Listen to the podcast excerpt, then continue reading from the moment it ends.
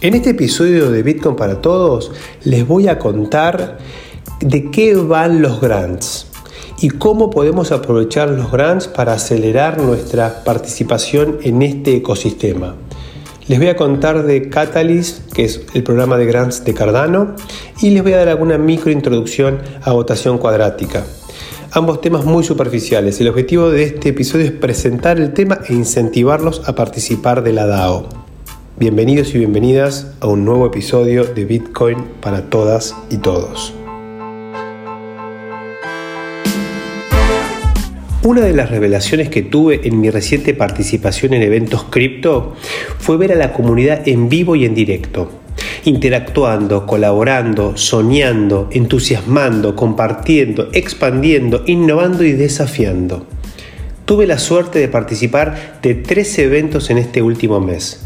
El 2 de junio estuve en GraphDay, un evento del ecosistema de Digraph, que para aquellos que no lo conocen es un ecosistema cuyo propósito es facilitar el acceso a los datos on-chain de todas las aplicaciones Web3. Allí participé de una hackathon donde en solo dos días pequeños equipos implementaron innovadoras soluciones para múltiples protocolos. Luego estuve en Consensus 2022, un evento que engloba a todo el ecosistema cripto. Allí tuve la oportunidad de conversar con decenas de personas de múltiples proyectos y protocolos. Hablé con la gente de Algorand, de Hedera, Phantom, Harmony, entre otros. Tuve la oportunidad de conversar cinco minutos con Charles Hoskinson en el stand de Cardano. Realmente fue increíble. Y la semana pasada participé del, Polkadot Decoded en un evento en Buenos Aires, donde conocí mucha gente de esta comunidad, hablé con los de Parity, que son el core team de Polkadot, me encontré con oyentes del podcast, programadores, mujeres en cripto, cripto chica, Pedro, entre muchos otros amigos. En estos eventos me enriquecí de múltiples formas, pero hoy les quiero hablar de una de las cosas en común que tuve la oportunidad de ver en estos encuentros. Todos los protocolos están buscando adopción. Nos esperan con los brazos abiertos. No importa si sos de qué país sos, si sos rubio, rubia, morocho, morocha, si hablas el mismo idioma, solo importa tu entusiasmo. Y a cambio de ese entusiasmo y potencial emprendedurismo, los protocolos están dispuestos a acompañarte con recursos educativos, organizativos y económicos. Así estos protocolos ofrecen academias gratuitas para aprender a programar, bounties o recompensas para realizar ciertas actividades, grants para financiar proyectos y bienes públicos, hackatones para armar equipos y resolver desafíos en el corto plazo, quests o, desafíos para promover el uso de la tecnología, etcétera, etcétera, etcétera. Muchas iniciativas para crear adopción Imagínense que cada producto es como una ciudad en medio, medio vacía y eh, que te paga para ir a vivir allá. No solo que no tenés que pagar el alquiler de la casa que te dan, sino que encima te pagan un sueldo y te dan capital para emprender y que pongas un negocio. Así son las cosas en estos protocolos. Hay una carrera por lograr adopción y por construir los bienes y servicios necesarios para que las grandes mayorías puedan vivir a estas comunidades en el futuro. Para nosotros que somos entusiastas, es una oportunidad para dar un paso más y comprometernos con la causa, involucrarnos de menor a mayor, aprender, emprender y en el camino volvernos token holders. El instrumento del que vamos a hablar hoy son los grants, ese mecanismo de financiamiento de aquellas iniciativas que contribuyen a la adopción de estos protocolos. Ahora, la pregunta es, ¿qué es un grant? Bueno, un grant es un fondo otorgado por una entidad, en general un organismo público, una fundación o alguna institución, a algún individuo o entidad para lograr un propósito específico, que tenga un beneficio público o general. Los grants, a diferencia de los préstamos, no se devuelven. Durante la historia se han utilizado mucho para incentivar el desarrollo de bienes y servicios comunes o de bien común. La clave acá es el concepto de bien común. El bien común es todo aquel donde no se representa una exclusión en el consumo. Es decir, todas las personas de la comunidad pueden utilizarlo y disfrutar de sus beneficios. Una de las características de los bienes comunes es que a diferencia de los privados, el mercado libre no resuelve de manera correcta la alocación de recursos. La oferta y la demanda no funcionan bien eh, con los bienes eh, eh, públicos, sí lo hacen con los privados. A esto se le llama la tragedia de los bienes comunes. que básicamente demuestra que la mano invisible de Adam Smith, en lugar de desarrollar el mercado, lo destruye. Y por ello es el Estado el que suele intervenir en estos mercados regulando la oferta y la demanda. Un ejemplo típico es la explotación de recursos naturales agotables. Si se deja libre al mercado, los recursos se agotan y el mercado se destruye. Algo parecido sucede en el mundo del software. El software puede ser libre o privado. El software privado es un servicio privado, un bien privado, y se resuelve con oferta y demanda. Tiene un precio de venta y tiene un costo de producción. El mercado encuentra su equilibrio y listo. En cambio, el software libre es un bien común. Tiene costo pero no tiene precio. Por lo tanto, la oferta, que son los desarrolladores, no se encuentra nunca con la demanda, que son los usuarios. Los desarrolladores trabajan y se perjudican dado que dedican su tiempo y no reciben ingresos, y los usuarios utilizan el software y se benefician a costa de los desarrolladores, dado que no pagan valor alguno por su uso. Por esta razón, en la industria del software libre, los grants comenzaron a ser un instrumento de financiamiento en estos ecosistemas para que los desarrolladores de código abierto pudieran eh, efectivamente colaborar. En contraposición al software propietario, como Windows, por ejemplo, o la mayoría de las aplicaciones que conocemos y consumimos diariamente, el código abierto es desarrollado por colaboradores y no por empleados asalariados. Estos colaboradores comprometidos por la causa no cuentan con ningún ingreso asociado a sus aportes, por lo que muchas veces descontinúan sus aportes o los acotan a colaboraciones part-time, porque de algo tienen que vivir. Los grants, entre otros instrumentos, comenzaron a aplicarse en esta industria open source para promover la colaboración y remover las restricciones financieras que afectan a los programadores. La Fundación Linux fue una de las organizaciones pioneras en implementar estos incentivos para lograr la adopción del sistema operativo Linux. Linux es un sistema operativo como Windows, solamente que es open source, a diferencia de Windows. Esta fundación es una organización sin fin de lucro, obviamente, que desde el año 2000 promueve la adopción de este sistema operativo a través de múltiples iniciativas, becas, recompensas, grants, entre otras actividades. Algunos se preguntará, bueno, pero ¿quién financia esta fundación? La realidad es que la financian las grandes compañías tecnológicas, entre ellas Microsoft. Si bien eh, cripto en este punto claramente no es innovador, lo que sí es verdad y destacable es que llevó este mecanismo de financiamiento al siguiente nivel. Toda la industria cripto basa buena parte de sus esfuerzos en estos grants. Prácticamente todos los protocolos descentralizados, y no me refiero solo a las capas 1 y 2, sino también a las aplicaciones que corren sobre las blockchains, disponen de programas de grants o recompensas para estimular a las comunidades que los rodean a desarrollar mejoras que fomenten el ecosistema. Así, proyectos como Uniswap, Aave, Digraph, Chainlink, entre otros, desarrollan estos programas. Lo mismo sucede con todas las blockchains de tercera generación, como Cardano, Polkadot, Avalanche, Solana, Near, Celo, Flow, Polygon, Cosmos, Algorand, Zcash, BitChain, Tesos, Falcon, entre otras decenas que dependen de sus comunidades para desarrollarse. Es como un crowdsourcing, es decir, es una, una, práctica por la cual se convoca a la gran cantidad del público a aportar ideas y trabajo, con la finalidad de encontrar una solución a un problema. Sin embargo, desde mi punto de vista, aún están muy lejos estos grants de alcanzar al público potencial. Aún hay barreras de entrada grandes para la aplicación de estos grants. Por un lado tenemos la ausencia de conocimiento de ellos.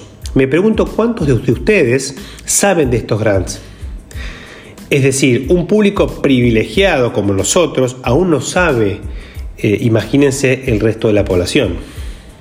Por otro lado, está la complejidad intrínseca del ecosistema. Aún si supiéramos de ellos, no sabríamos cómo aplicar, dónde, a quién preguntar.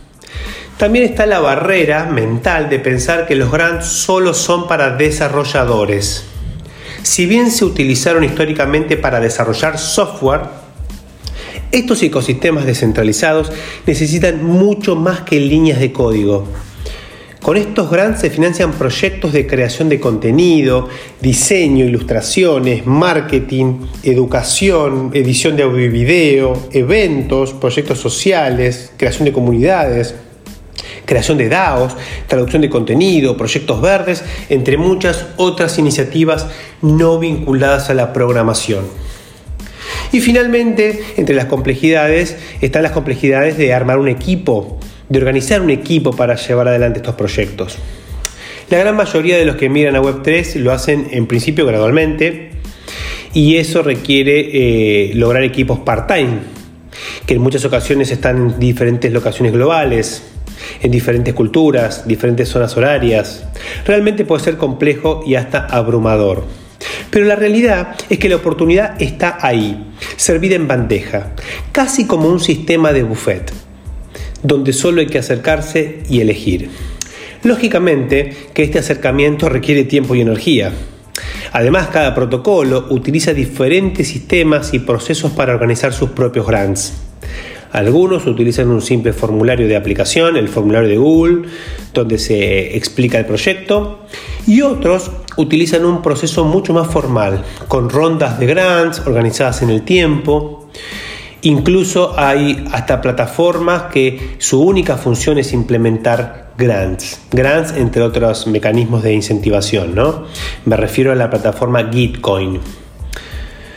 En mi caso personal, presenté mi primera aplicación a Grant, fíjense, yo digamos que vengo hablando de todo esto hace un par de años, recién ahora presenté mi primer Grant y lo hice hace unos días en el programa Catalyst de Cardano. Cardano es un protocolo muy organizado y por lo tanto tiene todo un proceso de aplicación a grants que en los próximos episodios explicaremos en detalle. En esta oportunidad lo que presenté fue el proyecto de la DAO, el proyecto de Onboarding Web 3. Así lo denominé, una DAO para hacer Onboarding Web 3. Y obviamente que está planteado alrededor de esta hermosa comunidad de Bitcoin para todos, de la que muchos de ustedes ya han mostrado mucho interés en participar de la DAO. Ya hay más de 80 personas que están anotadas para formar parte del equipo o, del o de los miembros fundadores de la DAO. Voy a volver a dejar el link en este episodio por si hay alguno que se olvidó de completarlo. También presentamos un grant en ese mismo programa para el proyecto de Maze, el protocolo, eh, perdón, el protocolo DeFi Cross-Chain que estamos desarrollando.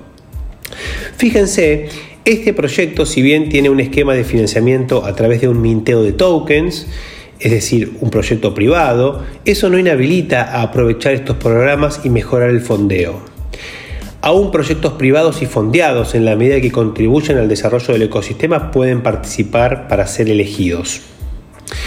Una pregunta es, bueno, digo, ¿cómo son elegidos los proyectos ganadores? ¿no? ¿A quién se le asignan estos fondos? Porque me imagino que no a todo el mundo. No, claramente, no a todo el mundo.